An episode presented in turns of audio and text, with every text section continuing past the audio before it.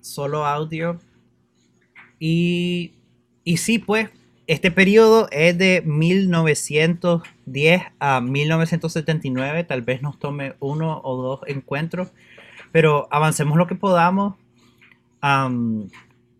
solo voy a mencionar algunos eventos aquí, pues obviamente la radicalización de Sandino en, en México, pero también Benjamín Celedón y el primer intervención de los marines en, Nicaragua. Después está la consolidación de, la dictadura somocista, la, la, dinastía, los presidentes marionetas que existían, la industrialización a través de la dictadura y obviamente después en los 50, 60 los movimientos estudiantiles, la revolución cubana y, y el inicio de la, insurrección. Entonces hay bastante que cubrir y no sé si ustedes quieren hacerlo cronológicamente o solo brincamos en, en algún momento que nos parece interesante.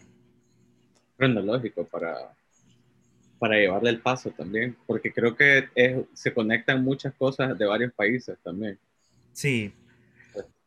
A, mí me, me gustaría que hablemos de las causas, de qué hay detrás de la intervención estadounidense. Eh, las causas más, más inmediatas, pero yo creo que también incluso geopolítica. Eh, a mí me parece que, por ejemplo, nuestra historia gira alrededor del, del canal. Por ejemplo, entonces el tema del canal siempre ha, estado ahí súper este, importante, pero también creo que hay otras. Eh, por ejemplo, Juan Pablo eh, hablaba en su libro de cómo la Guardia Nacional representa también una especie de, bueno, pero eso es ya posterior, pero una especie de poner orden. Y, y esta, esta idea de poner orden eh, está presente, o sea, desde Fruto Chamorro, desde antes, ¿no? Em, Fruto Chamorro en un discurso creo que, que hablaba sobre como, como un padre de la nación que ponía orden para que la gente pudiera dormir tranquila en su casa, ¿no? Em, y entiendo lo del orden, o sea, entiendo también de, porque habían como guerras entre feudos casi, eh, a cada rato. Entiendo por qué, pues entiendo la lógica de que necesitamos un ejército. La Guardia Nacional nos puede poner orden. Son personas educadas, son personas entrenadas y, y, modernas, ¿no? Eh, a los estándares estadounidenses. Ahí encontré una frase que supuestamente se lo dijo este, Anastasio Somoza García a Delano Roosevelt y le dice, dice que la democracia aquí en Centroamérica es como un niño. Un niño no se le da de comer cualquier cosa. Yo le estoy dando libertad, pero a mi manera. Si a un niño le das un tamal caliente, lo matas. Clase lo que era. O sea, eso es lo que tenía en la cabeza. Sí, yo tengo ese, ese, cuando a Somoza lo pusieron como el, el hombre del año en Times, yo tengo ese, esa revista, fíjate, y voy a, voy a tomarle foto a las páginas que, que las pone y sí. Pero antes de llegar ahí, regresemos a esta primera pregunta que hace Herdy de que ¿por qué, ¿por qué vienen los marines a Nicaragua? Pues supuestamente para, para, para prevenir que construyamos el canal, pues el que, que Nicaragua construya el canal es una amenaza a la soberanía nacional de los Estados Unidos. Estamos hablando mil, los principios de 1900, globalización, nuevos mercados globales, el canal de Panamá ya está consolidado y, construir un canal que, compitiera contra eso fuera, fuera, es mal para los Estados Unidos que tenían hegemonía sobre el canal. Celaya tiene inversores internacionales con, con creo que era Japón, Alemania, Holanda que quieren construir algo igual, pero los Estados Unidos, pues los estadounidenses no, no les parece. entonces eso lo podemos desenvolver un poquito más en cuestión de, la política global que está pasando o la visión de los Estados Unidos hacia Centroamérica. pero también un punto aparte sobre esta influencia cultural que tienen los marines en Nicaragua, pues que es el, el béisbol, el, y, y, yo lo entiendo como, como el ron y el flor de caña, de, de, de pasar tomando y jugando béisbol y, y exportando esa, esa cultura gringa, por lo menos más subliminalmente, pero... ¿El, ron entra en ese paquete? O sea, Flor de Caña se inaugura en 1885, creo. Entonces ya unos cuantos años más, pero... Pero creo que... Déjame ver, déjame ver. ¿Sabes si fue fundada por los Pelas? o, la compraron. Porque yo entiendo que el, negocio de los pelas al inicio era de un ferry que comunicaba el gran el lago y el río San Juan. Se fundó en 1890.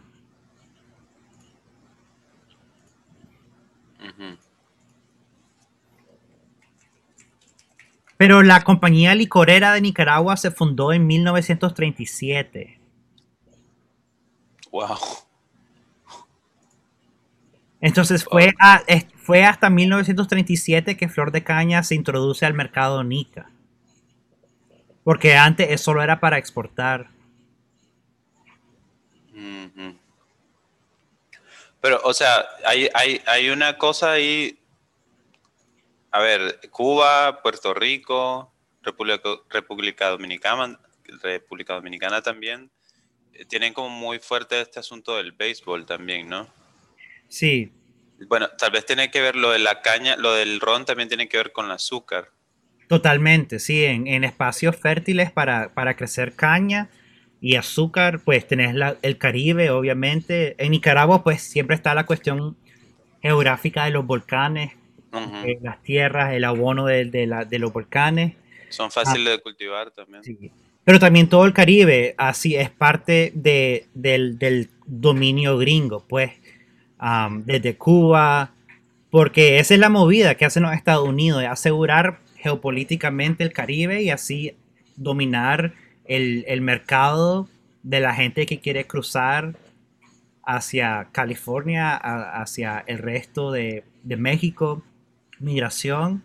Entonces, entonces aquí ya se va consolidando pues ese poder imperialista de los Estados Unidos que ya está buscando cómo industrializarse masivamente, está saliendo de la guerra civil. O sea, nos comienza a tratar como colonias también, creo, al resto de, Latinoamérica. Con México no, no, lo puede hacer tan fácil tampoco, como, como lo puede hacer con el Caribe. Y, entiendo que lo que sucede, por ejemplo, en Cuba es que cuando, cuando Cuba gana a España con ayuda de Estados Unidos, inmediatamente Estados Unidos dice, bueno, ahora esto es mío.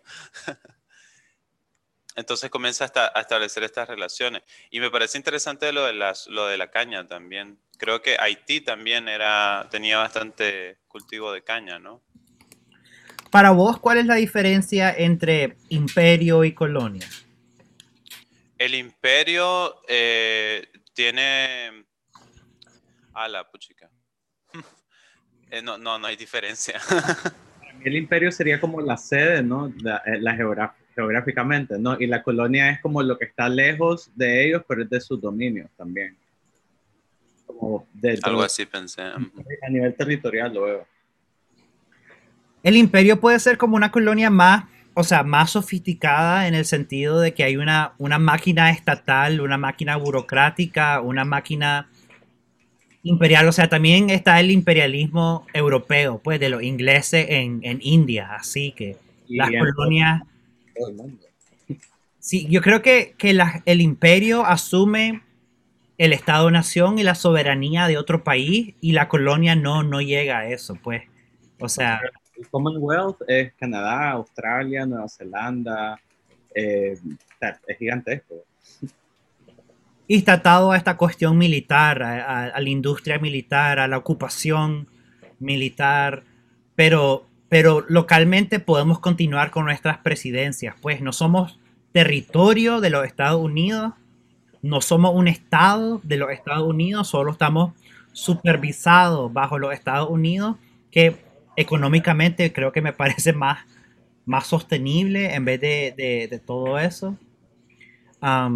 pero sí, es la misma violencia, las mismas relaciones suceden más a nivel, creo que macropolítico en vez de micropolítico, pero tal vez me arrepiento de decir eso, no sé.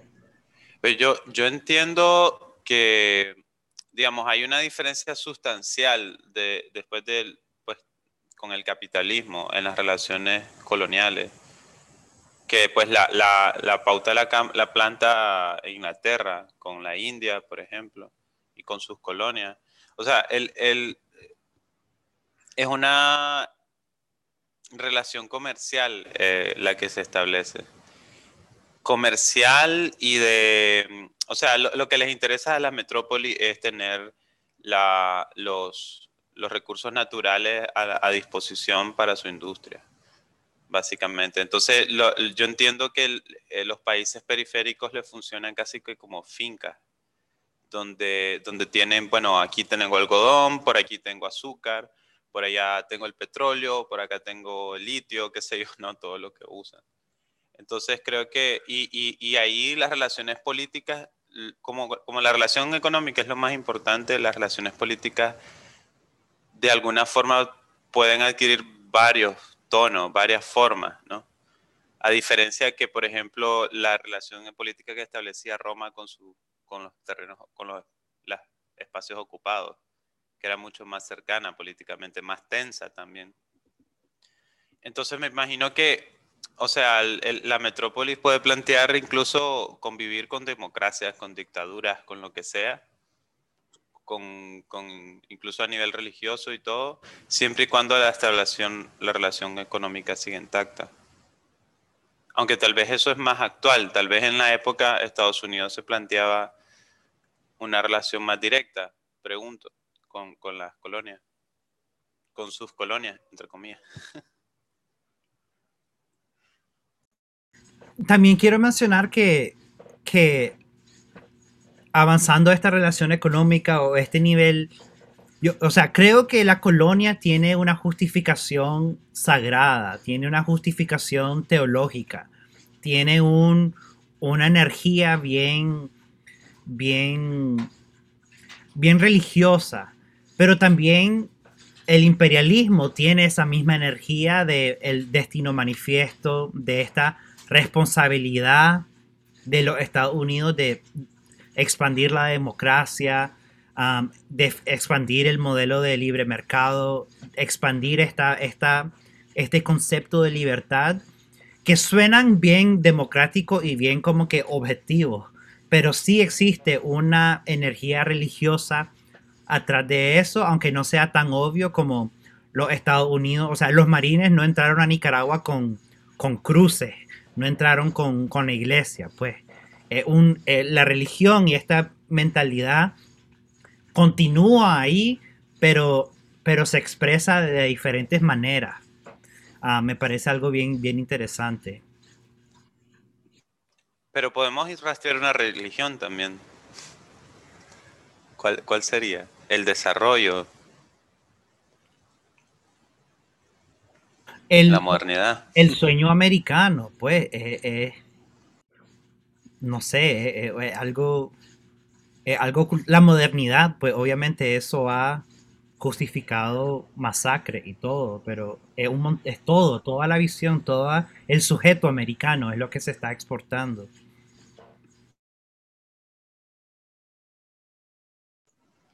Sí, como entrar a una a un espacio temporal, no sé cómo decirlo, ¿no? Donde te has quedado atrás. Creo que toda Latinoamérica planteó, y puede ser que igual lo siga haciendo, de, llegar a, ¿no? O sea, hay países que van adelantados en algún tipo de carrera y nosotros nos hemos quedado atrás. Creo, creo que, pero eh, entiendo, por ejemplo, cuando la gente piensa en Somoza, piensa en eso también. Y, coincide también con, con con, por ejemplo, la, apertura del voto a las mujeres, con Em, bueno, e, es los liberales contra los conservadores, dejar atrás un poco el tema de la religión, adoptar el Estado más, más este, liberal, que yo creo que es que si vemos antes de Somoza también los, conservadores por poco éramos un estado confesional, si es que no lo éramos, pues. O sea que también ahí tenemos que ver, creo que a veces no nos ponemos en perspectiva histórica, pero eso fue hace nada. o sea, hace nada para votar tenías que tener cierta cantidad de capital, hace nada la gente nacía en, las plantaciones de, café y era básicamente un vasallo. Así surgen los apellidos. Pero no sé, hace, hace dos o tres generaciones. y ahora estamos en Zoom. Kelby, creo que querías decir algo. Sí, es que me encontré también con otra, con otra cita que la dijo el arzobispo José Antonio Lescano en el, 30, en el 35, y decía que, que Luzbel era la materialización del espíritu de rebeldía contra la autoridad. y entonces ese tipo de discursos que se están dando todos los domingos en, en, en 1935, estoy seguro que tienen un, un, un efecto en, en la conciencia general también, pues, que ese esa idea de que la autoridad es divina, pues. Y es, bien viejo eso, pues, pero, pero había gente repitiéndolo.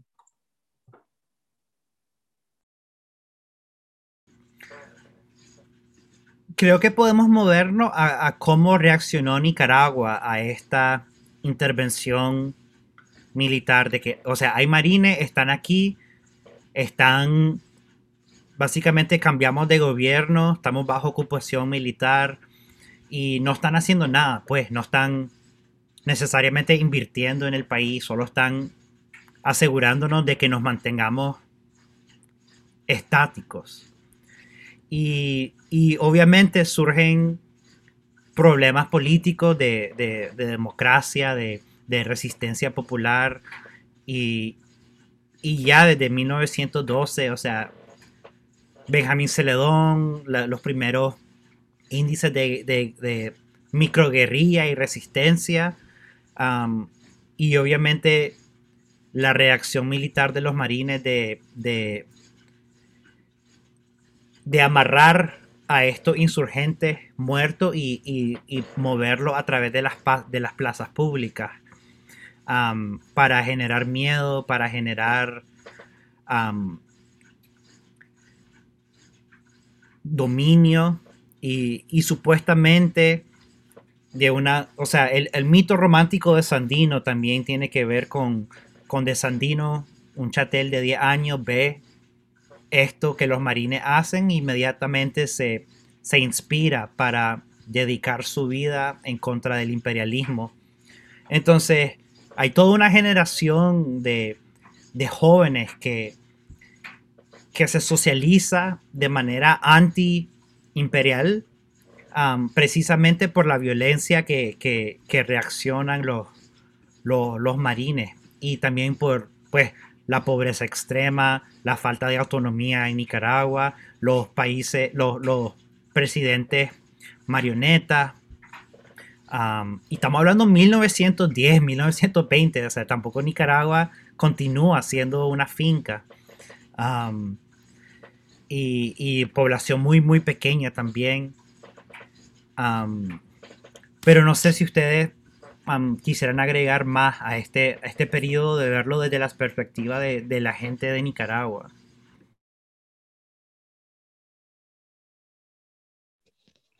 Yo propongo em, que más, más, más de hablar de datos duros, porque además puede ser que no los conozcamos porque no hemos estudiado, pero deberíamos de hacerlo.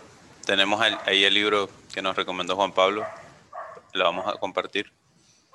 Em, podríamos plantear cómo nosotros em, percibimos y hemos vivido esa, ese legado, digamos, de Sandino, cómo nos, desde, desde desde la experiencia, ¿no? Desde lo oral, desde lo que nos han dicho, lo que hemos escuchado en cualquier medio y cómo percibimos esa, ese momento.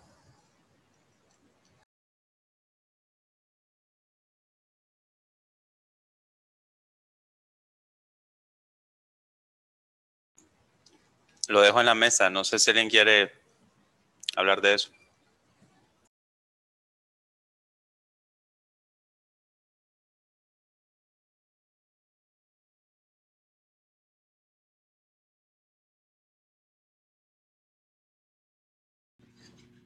Yo me puedo aventar a, esta cuestión de, Sandino, que, es bien heavy y, era, de nuevo, es como un, mito, pues es como que un, héroe, un héroe nacional, pues obviamente pensándolo más de cómo ha sido ilustrado por el Estado, el gobierno o, la familia, creo que desde los debates de la izquierda siempre se posiciona Sandino como este, esta que logró derrotar a los marines, que logró pensar la cuestión de la independencia, autonomía, nacionalismo nicaragüense, que se, radica, que se radicaliza en México a través de trabajar con los, con los sindicalistas, con, los anarquistas en México, la, adopta la bandera roja y negra de, los españoles. Y, tiene ciertas tendencias espirituales que nunca logré entender, que era masón y, no sé. Esa parte, esa parte nunca sé cómo, cómo procesarla, pero también de que, de que quiere establecer modelo, el modelo de cooperativa, que quiere generar más, o sea, más derecho o protagonismo a, las mujeres. Y, o sea, y solo estéticamente, su figura, su mirada, el gorro, eh, es bien, creo que hay algo súper especial que está pasando que no lo sé, que no lo sé definir por cómo he sido socializado en Nicaragua. pero no he nunca he leído, o sea, materia prima de él, nunca he leído sus cartas, sus escritos, su... No creo que haya sido un, no se conoce como teorista, pues no se conoce como alguien que escribió bastante, creo.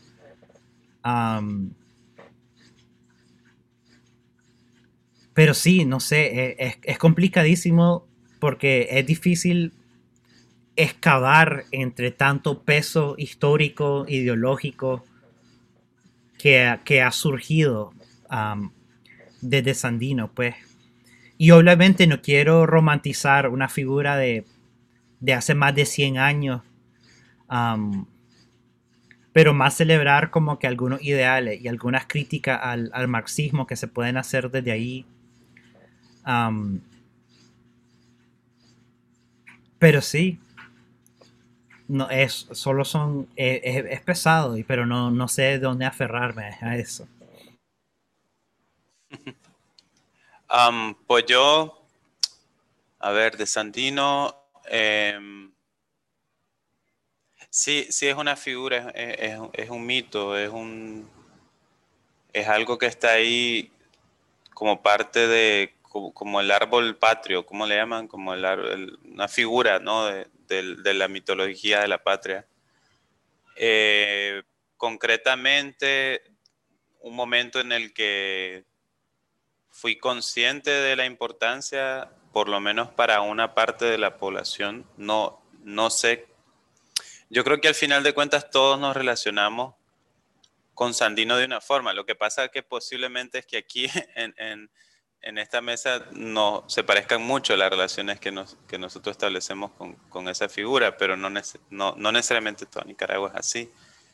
Pero yo me acuerdo que en un documental decía, no sé si era un comandante, no, sé, no me acuerdo, alguien del FCLN decía que Sandino era el primero que había dado con una historia de Nicaragua, que le había dado un sentido a la historia de Nicaragua y que eh, cuando lo lee Carlos Fonseca eh, es como decir, aquí está, esto es lo que necesitamos para darle lo más parecido a una conciencia de clase a los nicaragüenses sobre todo en el, en el campo, a los campesinos.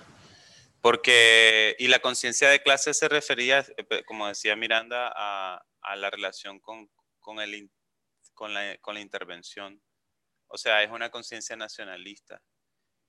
Que si nosotros lo vemos bien, o sea, es que no, tenía, no, no existía nada de eso. O sea, no existía Nicaragua para la gente como concepto, como, como nación, como país, sobre todo para la gente más pobre.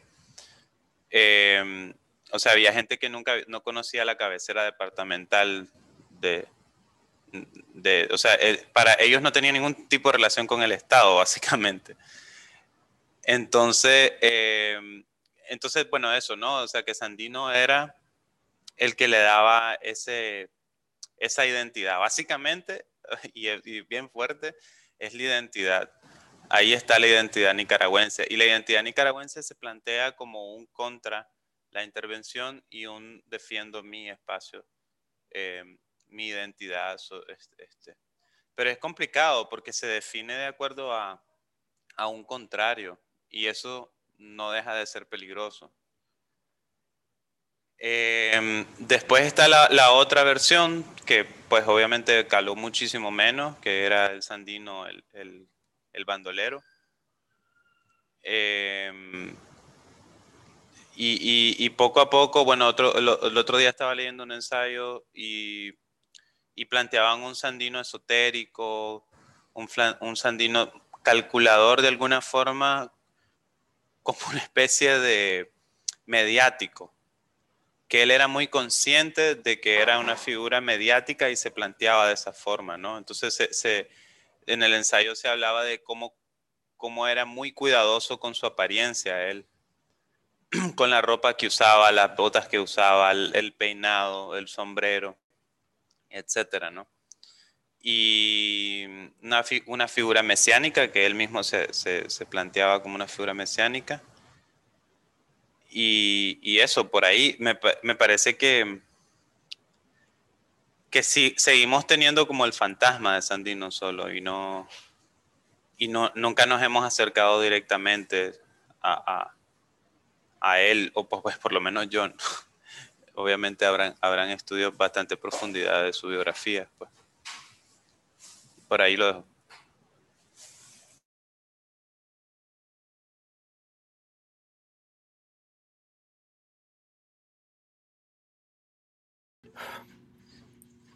Otra historia de, cómo comienza Sandino es que supuestamente su papá era un terrateniente y tenía como que cierto, vivía cierta riqueza, pero que su mamá era increíblemente pobre y él era el hijo bastardo de esa relación y que él logra entender esa conciencia de clase después de vivir, de conocer la burguesía de su papá y la pobreza de su mamá, y eso le permite entender esta, esta, lucha de clase, que, no, sé, no sé si es cierto, son, son, son de los otros mitos que, uno escucha.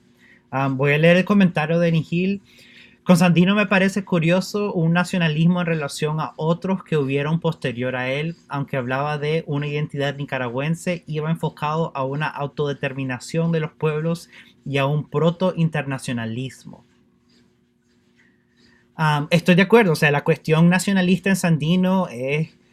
Eh, hay que entender lo que significa nacionalismo en 1910 y 1920, pues, versus un nacionalismo pues, nazi, supremacista, étnico, es bien, es bien importante entender los debates alrededor del internacionalismo y el nacionalismo que estaban surgiendo en, la temporada. Como mencioné, está, o sea, acaba de pasar la, la, la, Comuna de París, hay un montón de nuevos imperios que se están nacionalizando, está el debate fuerte entre Marx y los anarquistas, la Primera Internacional, después entrando a la Primera Guerra Mundial, o sea, todo esto está al aire para entender qué significa todo esto.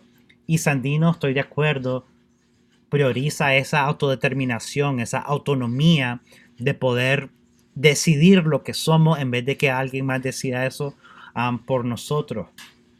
Y la cuestión internacionalista, pues también la veo en relación con, con, su afinidad, pues con, los trabajadores del mundo, con los campesinos del mundo, con, con la gente que trabaja en México, donde se radicalizó, con los migrantes europeos que entran a la región a través de el canal de Panamá o de la industria en México.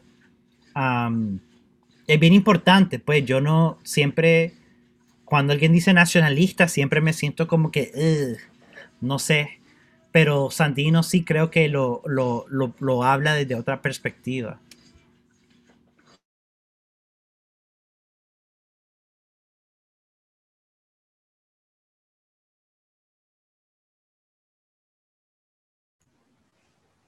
Nihil habló de el tema de vacuning y la idea de nación no lo conozco. Si alguien se puede sacar así un resumen súper sintético. Es un nacionalismo proletario o algo así. No burgués.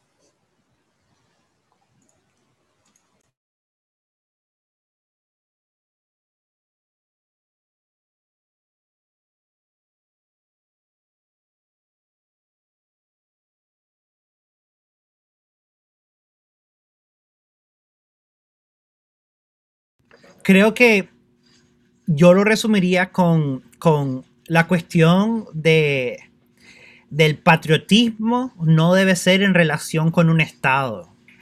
La cuestión del nacionalismo no debe ser en relación con un Estado gubernamental. Que existe un nacionalismo de pueblo, un patriotismo de pueblo, que es lo opuesto a un patriotismo nacionalista estatal porque Bakunin como, como anarquista, pues obviamente está sospechoso de, jerarquías, de dominación, de coopción político de, la burguesía.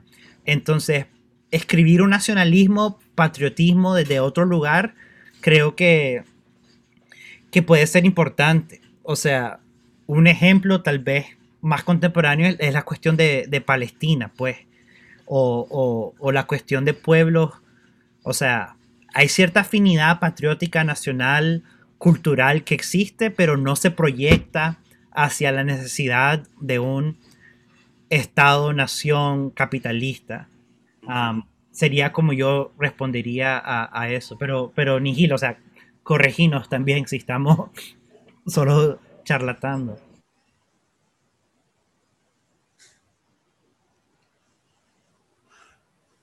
yo me preguntaba si, si Sandino también puede ser una figura como, como la de Cristo o la de Sócrates que, que va siendo incluso reinterpretada de acuerdo a... O sea, incluso estaba pensando en, esto que decía Deleuze eh, de los personajes conceptuales, que se convierten como en una especie de pretexto o de forma de pensar como, como Zaratustra de Nietzsche, etcétera, ¿no? O sea, son como mediadores de una, un, pensamiento, una forma de plantear una realidad.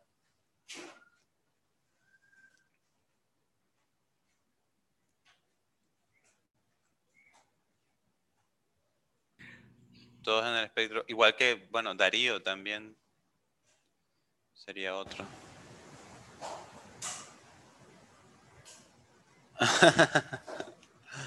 Los conservadores lo ponen como un jacobino.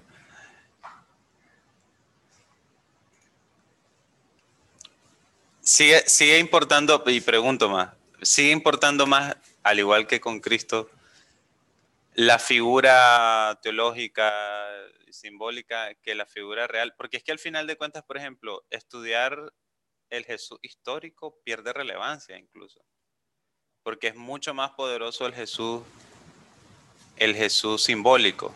Pasará lo mismo con, Sandino. O sea, lo que el, juego, la interpretación, el tema incluso eh, el discurso y, las batallas discursivas van en, relación al símbolo y no al, sujeto histórico. Yo creo que eso pasa cuando vuelve algo una vaca sagrada o un, un, significante vacío de que poder exportarle cualquier cosa y hacer que Sandino, o sea, existe el, el Sandino homofóbico, existe el Sandino machista, existe el Sandino asesino, existe el, el Sandino científico, o sea, es, eh, es algo que pasó hace tanto tiempo y está tan cargado de significado de que cualquiera lo puede apropiar, o sea, existe el sandino capitalista, existe, o sea, y es triste pues, pero creo que podemos moverlo para donde nosotros queramos, pero el debate contemporáneo es como, ¿qué hacemos con eso? Si decidimos renovarlo, si decidimos actualizarnos, si decidimos honrarlo, pero mover hacia otro lado, si decidimos sofisticarlo, reintroducirlo. pero creo que para Nicaragua va a ser bien difícil reclamar el, rojo y negro sandinista y creo que estamos apuntando hacia, hacia, otro, hacia otro espacio, pero no sé si es necesario rescatarlo o, o más bien quedarnos con las preguntas y nunca romantizar a alguien, pues. Es una pregunta bien fuerte, creo. ¿Qué hacemos ahora con esto, no? Después del, 2018. De alguna forma fue manchado todo eso. Creo que Silvio quería hablar. Sí, pues, eh, y ahí era lo que veníamos hablando, de quién escribe la historia y los medios que se usan también. O sea, al fin y al cabo, aquí nos han blanqueado la imagen de Sandino para que sea un héroe, ¿me entiendes? Eh, eh, eh, es una imagen que digamos que los sandinistas, por el término sandinista, al, al, al, apellido Sandino, también como creo que hace una vinculación muy fuerte la imagen de Sandino al partido sandinista, pues como mucha de la identidad de los sandinistas viene de esa imagen de Sandino que yo, a mi parecer, y desde mi familia que mayormente ha sido sandinista, ha sido la imagen de este campesino que es cercano a mi familia campesina, que es cercano a la familia del 80% de la población que vive en pobreza. Pues. Y esa imagen es la que, la imagen campesina, eh, es el sombrero. Eh, esa imagen campesina eh, levantó, ayudó a, digamos, colonizar la mente de la gente para convencerlos para ir a pelear. Ahí creo que introducí una súper buena pregunta en el, en el cual me acuerdo mi profesora de, de, de, historia, o sea, poner esta pregunta de que, ¿cómo logra Sandino convencer a un campesinado a alzarse en contra de la potencia mundial más fuerte de la región?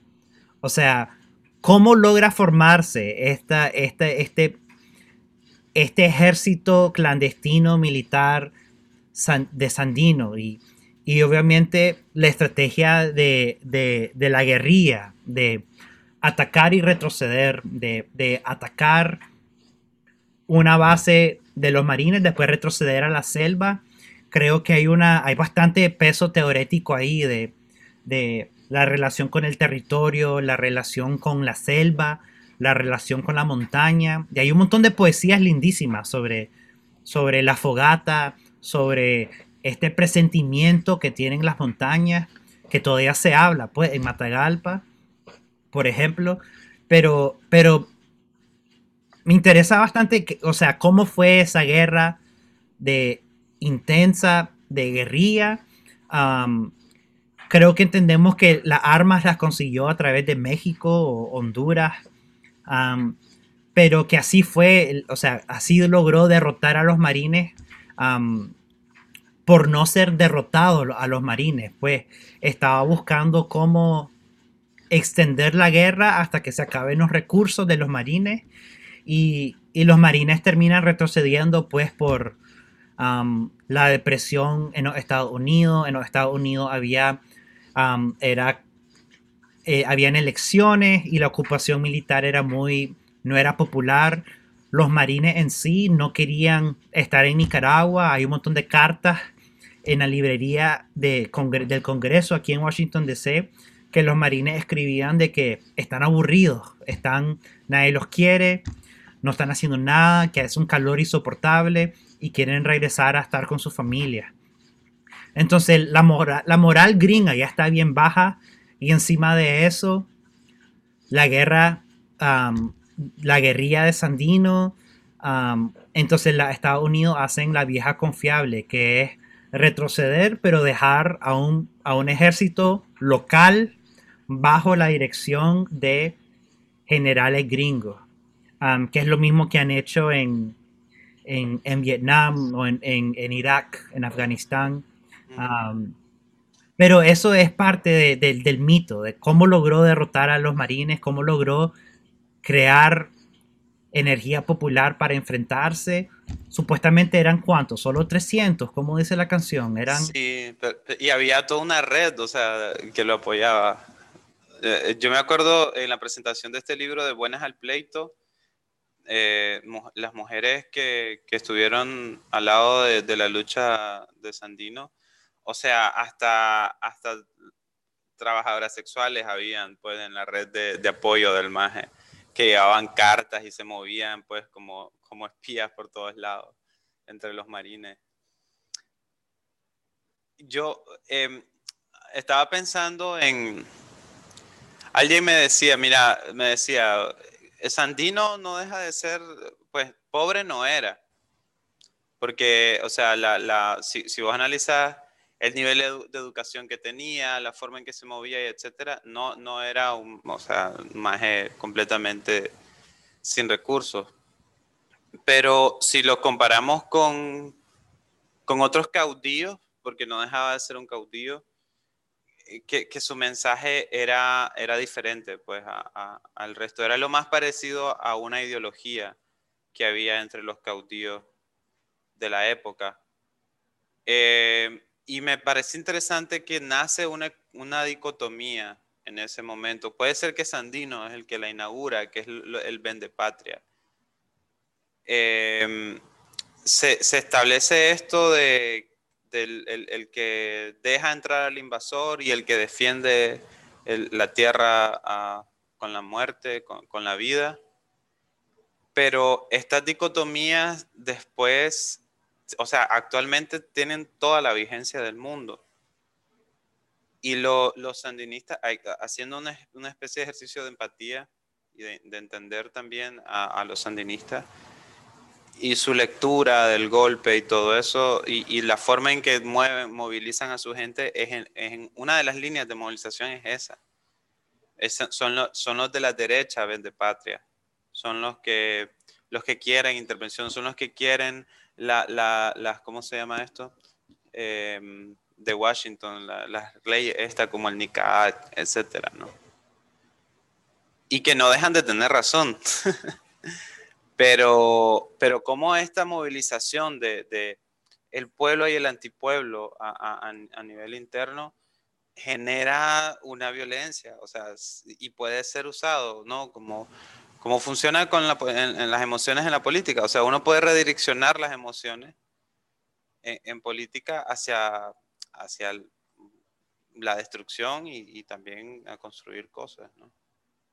Lo, que me parece interesante es que nos decía Juan Pablo eh, en una clase que, en la que estuve con él, me refiero a Juan Pablo Gómez, el que escribió Autoridad, Cuerpo y Nación, decía que la, la dicotomía sandinismo-antisandinismo se retrae a esta época. Eh, sandinismo-somocismo, o sea, el primer, el, el sandino y el primer Somoza y que desde entonces no hemos podido en Nicaragua salir de esa dicotomía. Y toda la política nacional, el, el debate ideológico gira alrededor de esa dicotomía. Y yo me quedé como, fuck, ¿qué es esto? Estamos en un bucle.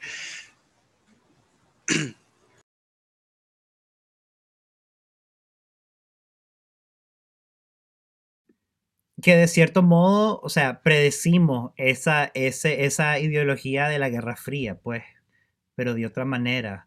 Um, y es bien heavy, o sea, ¿cómo, cómo rompemos ese ciclo? ¿Cómo, cómo, lo cómo, cómo decidimos no participar o redefinirlo o, o apropiarnos o, exponer que, que, solo nos llega a, a caer vacía? Pues?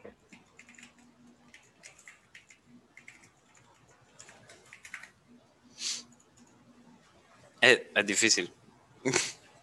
Pero podemos comenzar hablando de, Somoza entonces. ¿Qué, conocemos de, de, esta familia Somoza, de, la de, cómo se asienta la dictadura somocista? de que después de que salen los marines, pues ahí está el terremoto que también afectó, está el presidente que está ahí medio mediando. Y el otro, el, o sea, el mito de, cómo termina Sandino, esa famosa cena para declarar la paz, está esa famosa foto de que Sandino decide terminar la guerra. Pero también estoy confundido con algo, de que hay, como, la canción dice que él nunca quería ser presidente, pero después él quería ser presidente o quería haber elecciones. Esa parte no, no lo entiendo muy bien, cómo los últimos años de Sandino y, su estrategia de nación y obviamente como es traicionado por, por, por Somoza, asesinado y desaparecido. ¿Qué, llega a negociar con Somoza? Yo ahí sí me declaro ignorante. Era una, era Sandino y otras, o sea, eran como el, cuartel de Sandino de que negociaron que Sandino iba a dar las armas, pero Somoza obviamente y la, la Guardia Nacional lo desaparece, pero que hay uno logra escaparse y algunos los que sobreviven logran como que continuar el legado. ¿Estaba negociando su rendición o, había ganado algo? O sea, los marines habían salido y querían, y era, Sandino eran las figuras más populares, ah, y querían comenzar a pensar el futuro de Nicaragua. Y estaba sentado, pues, Somoza, la Guardia Nacional, representando a los gringos, Sacasa, el presidente, y Sandino. Y, Eran tres caudillos, digamos, o dos caudillos y un más ahí en medio. Eran acuerdos de paz, pero obviamente se traicionó y, se, y nos movimos a la dictadura militar. Ojalá. Puedo ver tantos paralelos en eso. en, en esa traición, en el diálogo nacional. sí.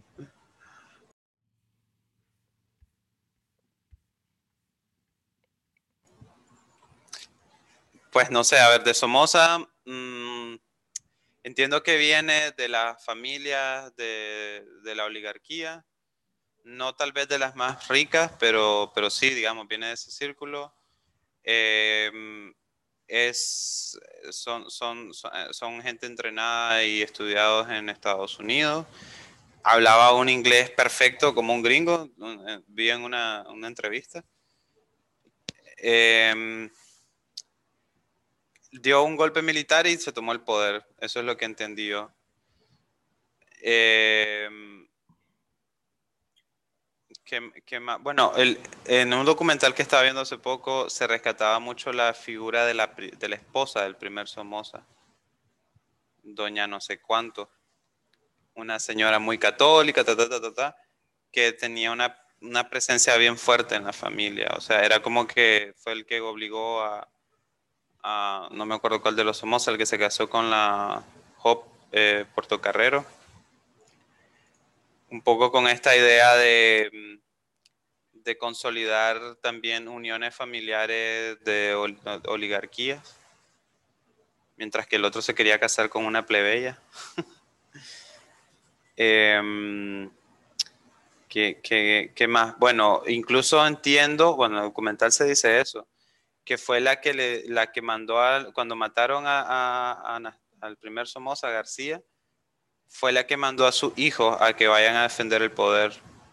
Fue como vayan, vayan hombrecitos míos a defender el poder de su padre a Managua y no se queden aquí. Yo me encargo del, del funeral del, del marido. Entonces, esa figura es bastante interesante también detrás del poder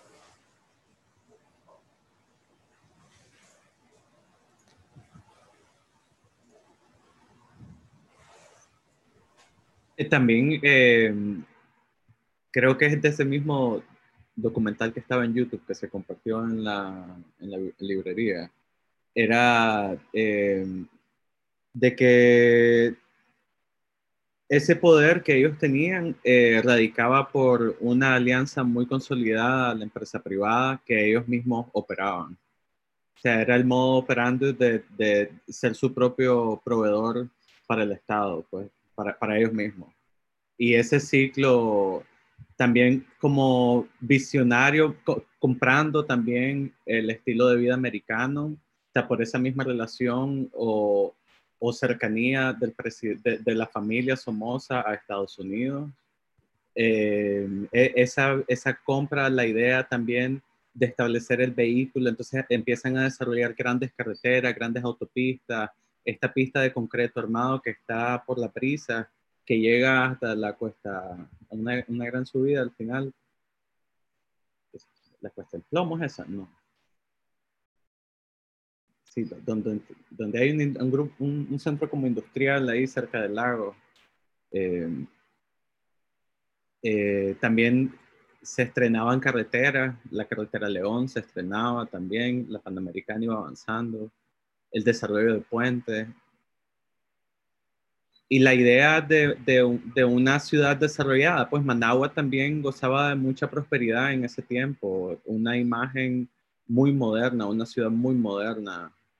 Eh, para que tengamos una escala de lo que era antes, eh, digamos que el límite de la ciudad era a la, a la loma de Tizcapa, a la, a la, laguna de Tizcapa, de la laguna de Tizcapa para el lago, una ciudad densamente poblada de edificios de cuatro seis pisos, eh, con usos mixtos en primera planta, segunda planta, comercio y, tercera, cuarta, eh, habitacional.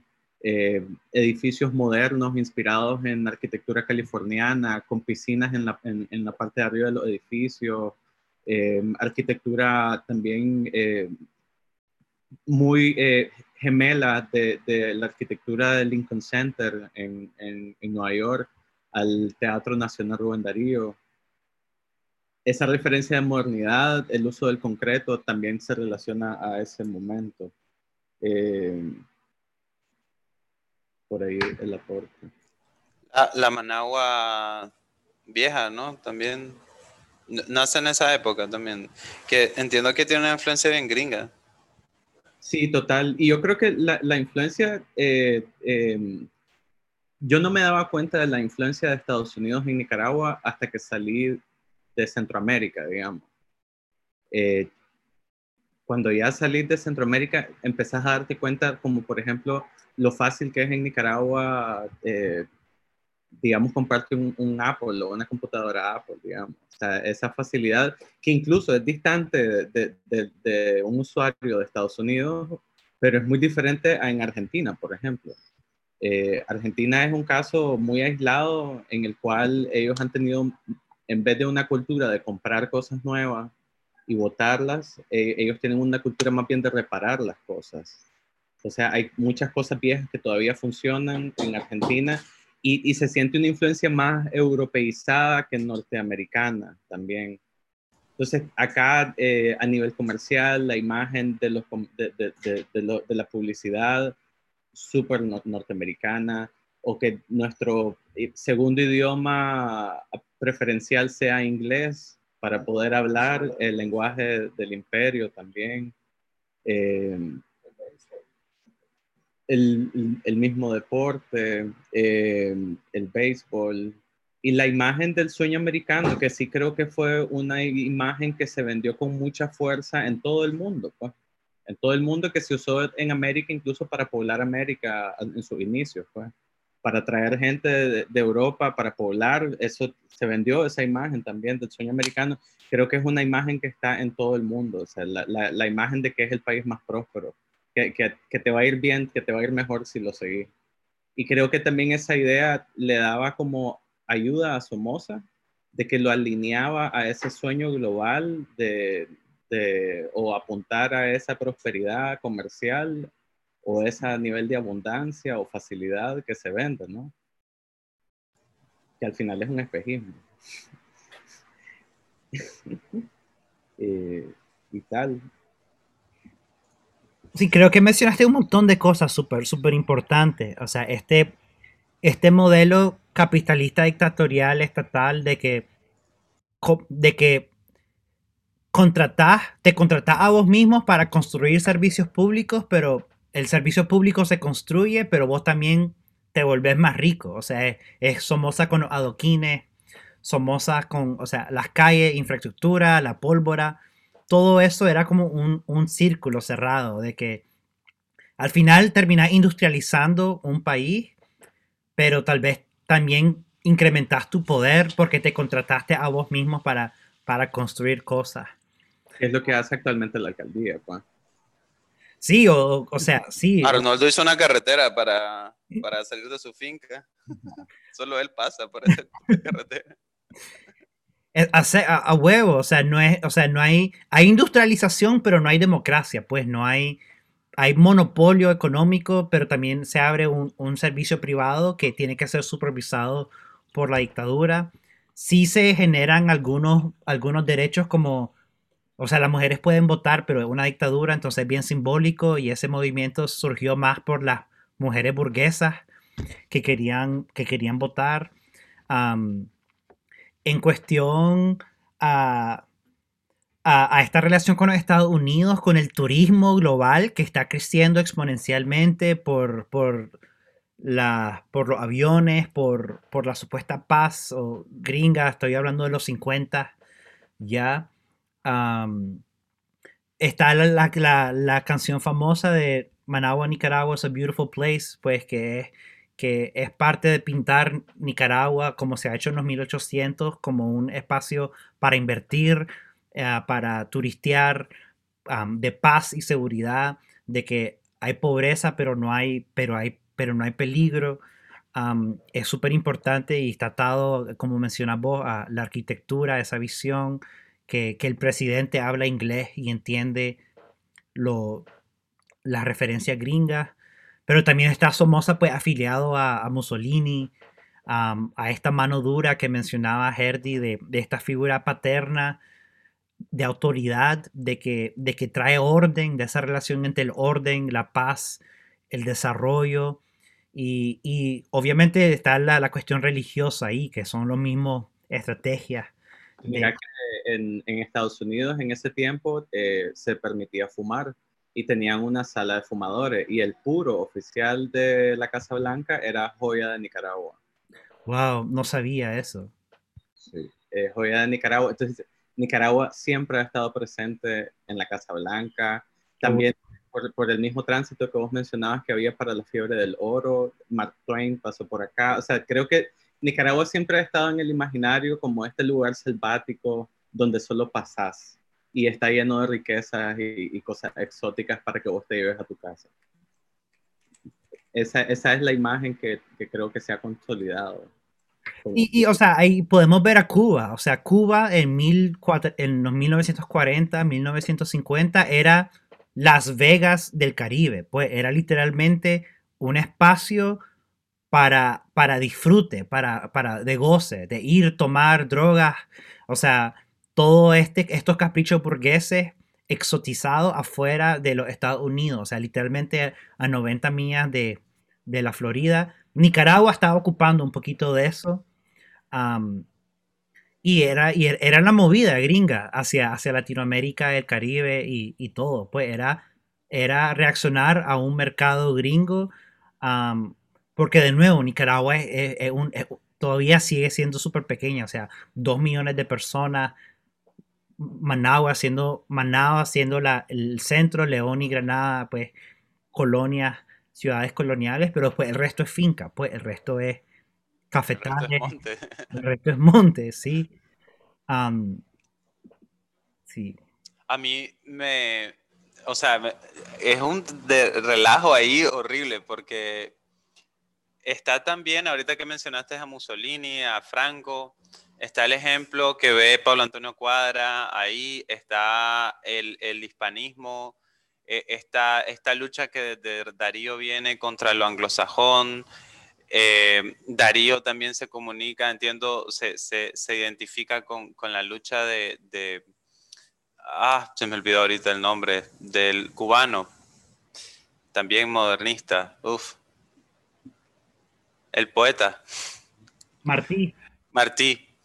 Y, tienen esta, esta idea, ¿no? De, lo que nos identifica es la hispanidad, es la religión, es el mestizaje.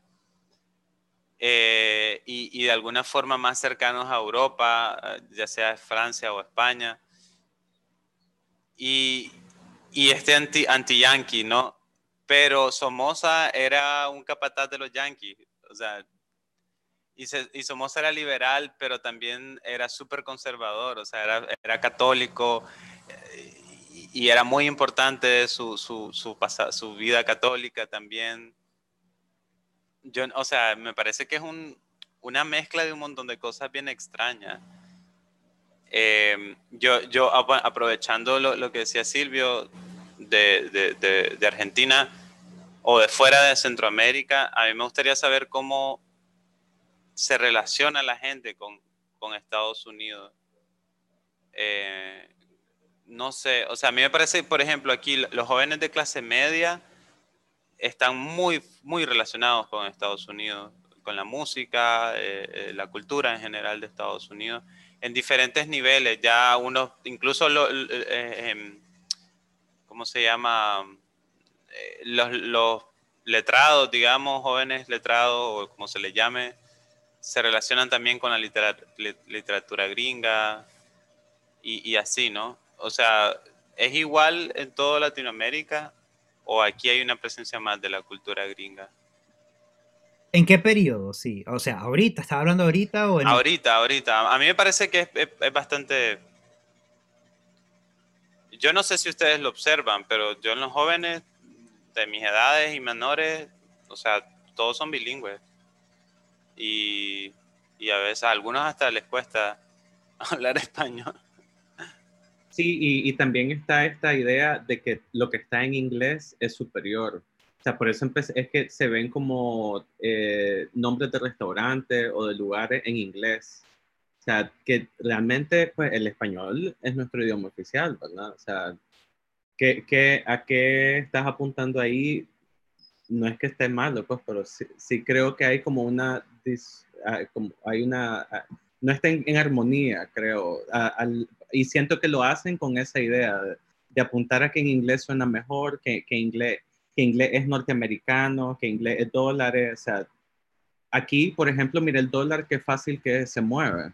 Yo me acuerdo en Guatemala, me costó un montón cambiar dólares. O sea, y aquí el dólar te lo agarran en el oriental como que sin nada. O sea, e, ese flujo de, de moneda creo que eh, refleja esa relación. Eh, en Argentina, por ejemplo, tenés que ir al mercado negro si querés conseguir buen cambio de dólares. Tenés que meterte a las casas de cambio. Muy diferente. Eh, por ejemplo, Francia, un francés que recibe a un turista latino en Francia va a preferir que le preguntes algo en español a que le preguntes algo en inglés. Y eso se lo toman muy en serio, creo. O en Italia también, como creo que hay varias partes, hay, hay varias, esta imagen de Estados Unidos eh, sobre el europeo es como el gordo que toma cerveza, que está tirado en el sofá, que, que se rasca y está viendo televisión todo el día. Pues. Yo creo que hay mucho, esa imagen es bien fuerte en el europeo, que tiene esta imagen como de este hombre refinado, que, vive la vida, hace ejercicio, toma vino y come queso. La imagen del americano en ciertas partes de Europa está, digamos, negativa, bien negativa. Em, exceptuando eh, Gran Bretaña, pues que ellos son como hermanos, se, han considerado toda la vida hermanos por, idioma y por, por la influencia que han tenido, ¿no? Creo que tiene que ver mucho con el turismo también, o sea, hay, hay diferentes, o sea, de migración, turismo, geopolítica, o relaciones internacionales, o sea, historia de, de, todo eso, o sea, el gringo turista trae dinero y dinero es, o sea, te da de comer. hay unas relaciones bien obvias así de, del imaginario de, de, la persona también, o sea, en Afganistán, el Medio Oriente y Irak tienen una visión gringa muy diferente también, en Europa también. y sí, y, ese imaginario cambia, pues cambia, cambia bastante, porque cambia la cultura, cambia la ciudad, cambia tus referencias políticas, tus referencias estéticas, culturales, todo eso es, influenciado. O sea, yo me acuerdo en, los 90, mi papá me dice, mira, mira qué loco que, es que hemos internalizado esta, este imaginario gringo de que cuando ponemos un árbol de Navidad conseguimos nieve falsa para decorar el árbol. Y en Nicaragua no, no neva. O sea, este, este tipo de transculturalización de que estamos adoptando significados ajenos intentarlos imponer aquí y eso lo hacen pues los productos, el capital, las películas, o sea, todo eso. Pero la cultura propia surge de cómo mutamos esos productos, esas cosas, pues, eso, ese pirateo de, pumas a fumas, de ese, ese, ese mercado negro, creo que culturalmente hace cosas bien interesantes de, de lo que se exporta de los Estados Unidos para acá. También lo que hacemos con las pacas, lo que hacemos con, con, los, con, los, buses que nos donan. O sea, en, en los 90 volvía un bus amarillo y todavía decía la ciudad de donde es, la ciudad gringa, de donde se trajo, pues. porque los buses gringos, pues tienen, los puede ocupar por ciertos años, después los mandaban al sur. entonces hay bastante, hay bastantes cosas así. Pero, pero yo siendo siempre bien, bien crítico, me, me, encanta que exista la palabra Gringolandia. Me, encanta que existe esta relación de Estados Unidos con Disneylandia como un espectáculo falso, consumista.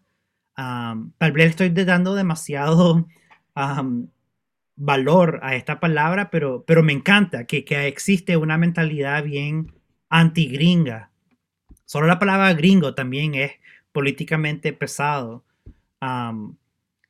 y hay bastante de esas microagresiones contra gringos culturales que, me encantan resaltar, pues también está como que el, el chelero, el, el,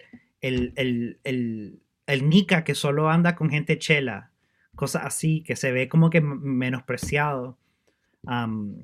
me parece bien interesante de construir eso.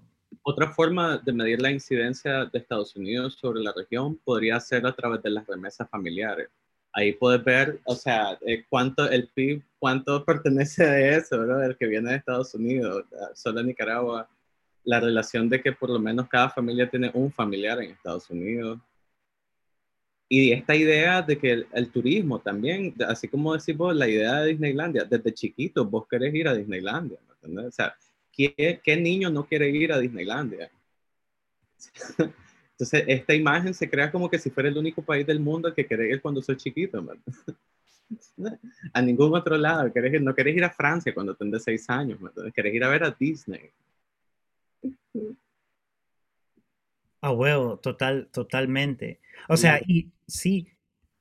O, esta, esta gente o sea, o sea este, es tan complejo también. O sea, los nicas que crecen en los Estados Unidos y no hablan bien español y, o sea, andar al aeropuerto de Miami y es todo un evento cultural pesadísimo. Ver el tipo de migración, tipo de familias, o sea, traer pollo campero en el, en el avión de regresar, o sea, es todo algo increíblemente único que, que, que vivimos los centroamericanos de, de andar y venir, no ser de aquí ni ser de allá, del, primo gringo que viene a visitar o, o, el que logra ir a aplicar a, universidades en los Estados Unidos y se, logra ir. es, bastante y va a seguir y va a seguir y va a seguir cambiando. Y también creo que está esta idea que se ha vendido también de que no existen cosas malas en Estados Unidos que, todo es perfecto, que la gente tiene dinero, que se compra todo lo que quiere, que es libre, que puede ir de aquí a allá. no te dicen que hay escasez de agua para más de 5 millones de personas, no te dicen la cantidad de personas que tienen homeless en las calles viviendo en casas de campaña sin condiciones de ningún tipo, o los abusos que hacen a nivel corporativo con las tierras indígenas. O sea, eh, Estados Unidos tiene unos 800 mil listas de problemas, o sea, gigantescos. O sea, imagínate cuánta gente son, qué complejo es trabajar a esa escala son un montón de personas y esa creo que es una de las mayores influencias que tiene Estados Unidos, el número de gente que tienen, es, absurdo, dentro de su territorio, fuera de su territorio, luego la multiculturalidad que existe en Estados Unidos, que sí ha vendido esta idea de prosperidad y, el latino se quiere ir, ¿me Pues hay latinos que se quieren ir.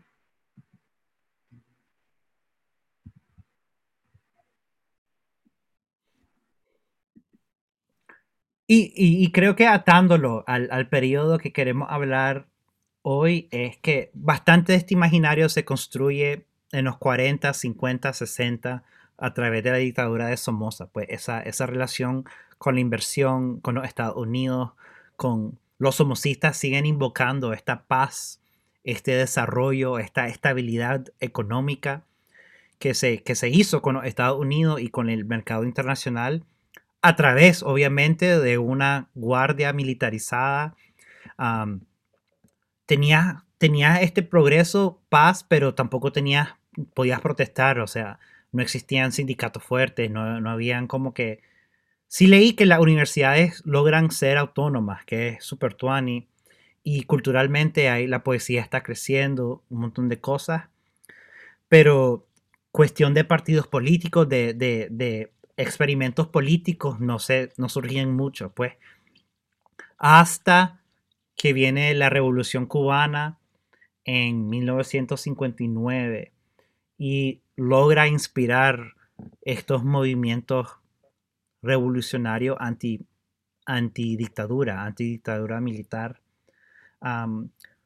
el, Banco Central también Somoza, Nicaragua como el granero de Centroamérica, obviamente esta economía de, la carne, de, de, la tierra y exportar carne y, todo eso, pues es Nicaragua en, ese momento.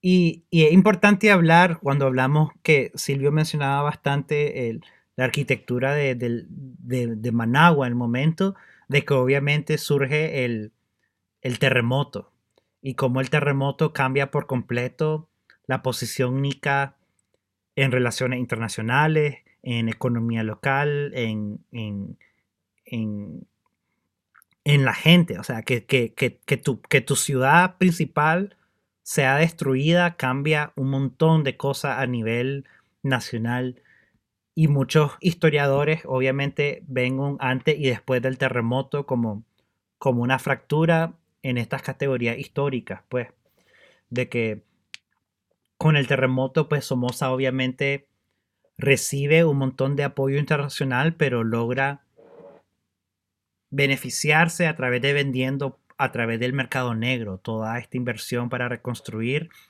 Y la gente pues no se inspiró a criticar y a, reaccionar en contra de los Somozas por cómo fue manejado el terremoto, pero también obviamente tenemos la, la muerte del, primer Somoza con, con Leonel Rugama. Era Leonel Rugama. Con el... Era Leonel Rugama, ¿verdad? Yo creo que fue de un paro cardíaco que falleció. No, fue el, el Prix, que, el poeta que disparó en Acena, en León el de la rotonda universitaria. Sí, sí, sí, sí, sí. Rigoberto López Pérez. Rigoberto López Pérez, a huevo, que también ese mito interesante está ahí. Y también el, la masacre de los estudiantes en León, también políticamente te, te, demuestra el tipo de violencia estatal que estaba surgiendo en, en los 50 y 60. Sí, luego eh, para el terremoto es bueno recalcar que eran, las condiciones para los managos fueron bien duras. Eh, en algún punto se llegó a cerrar con alambre de púas todo el centro y toda la gente que vivía ahí quedó en champas. Y luego una centralización de la ayuda y una, el, pues realmente él estaba controlando de sobremanera los recursos y no había una voluntad concreta para reconstruir la ciudad también creo que la presión económica que había o, la imagen de la economía de Managua en ese entonces era tan importante que eso fue una de, los, de, las situaciones que aflojó a, los Somoza. Pues. El manejo.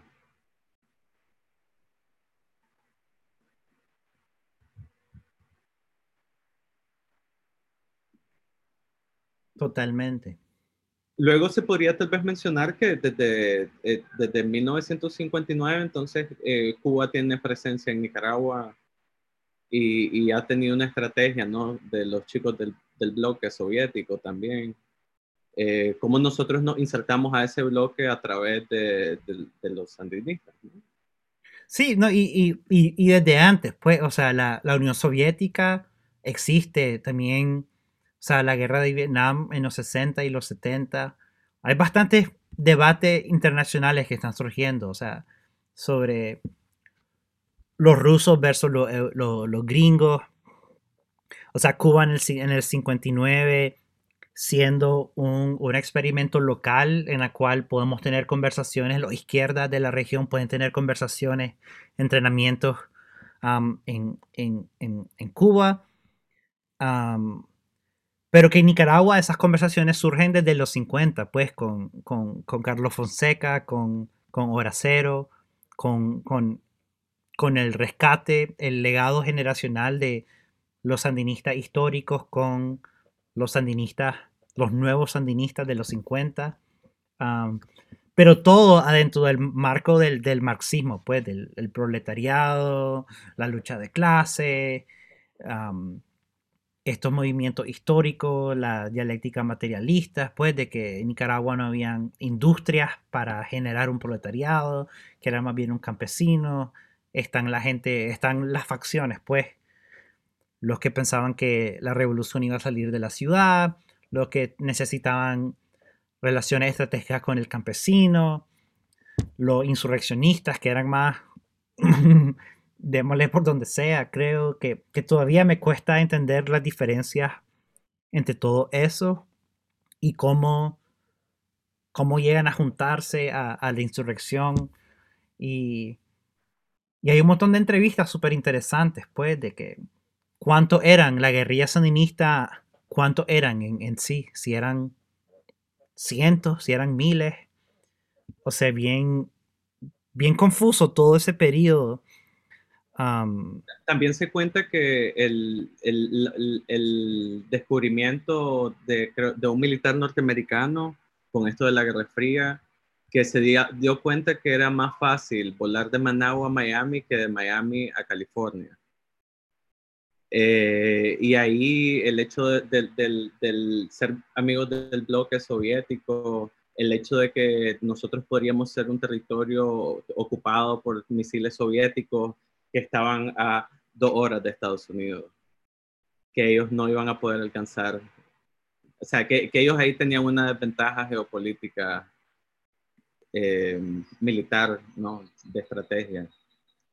Eh, y otra cosa que se me vino a la mente en, ese, en el documental que se compartió en YouTube es que salía que la Chayo es familia de alguien de Somoza, algo así, como, como está ese parentesco también. Eh, de que la Chayo era como relacionada a esta mujer que empujaba a los Somoza a gobernar, que, que, mandó a los hijos a Managua, como mencionaba Herdy, a controlar la, asamblea y, el país y que ella se iba a encargar de enterrar al viejo León. Ahí viene eh, un linaje también casi karmático, ¿no? Cómo el poder siempre ha estado cerca de ella. Yo no sabía eso, fíjate, me parece interesante, ah, porque me haces pensar en, o sea, en la infraestructura social somocista todavía existe, pues todavía hay literalmente gente de la Guardia Nacional que tiene, que son figuras públicas, que tienen, que trabajan, que, que se beneficiaron durante el periodo somocista. O sea, existe esa nostalgia somocista, pero obviamente eran mucha gente que apoyaba a Somoza, pues eran, eran mucha gente que todavía tienen poder político o que pueden pensar en ese tiempo. Pues no es como que después de la revolución automáticamente todos los somocistas desaparecieron. Pues muchos sí se fueron a Miami, pero otros regresan en los 90, otros se mantienen en poder con sus fincas, cosas así. es, importante reconocer eso, pues, de que el somocismo no es algo todavía del pasado, que, su influencia sigue construyendo imaginarios y, y estructuras. Una última cosa que quería agregar sobre, sobre los Estados Unidos es las elecciones en los Estados Unidos, también con, con Jimmy Carter, que ponen derechos humanos en la lista de, relaciones internacionales y que Somoza no... Somoza era aliado de los Estados Unidos, pero se conocía globalmente de que torturaba, de que mataba y todo eso. Entonces, Jimmy Carter, después del terremoto, corta relación financiera con, con, Somoza, por obviamente porque Somoza era un, dictador militar. pero también Roosevelt tiene la famosa frase de Somoza de que Somoza puede ser un hijo de puta, pero es nuestro hijo de puta. como esa relación bien conocida adentro de la Casa Blanca de que Somoza era un tirano, pero de que un tirano estratégico para los Estados Unidos lo cual no me sorprende. Entonces es, increíblemente, increíblemente ridículo ver esta contradicción gringa de que estén en la Segunda Guerra Mundial, estén atacando a los nazis y en, Alemania, en Italia, pero al mismo tiempo que estén apoyando a Somoza en, Nicaragua. O sea, reconociendo que Somoza y Mussolini eran broderazos, pues es los Estados Unidos hacen lo que les parece más estratégico, pues es, una de las contradicciones del, momento.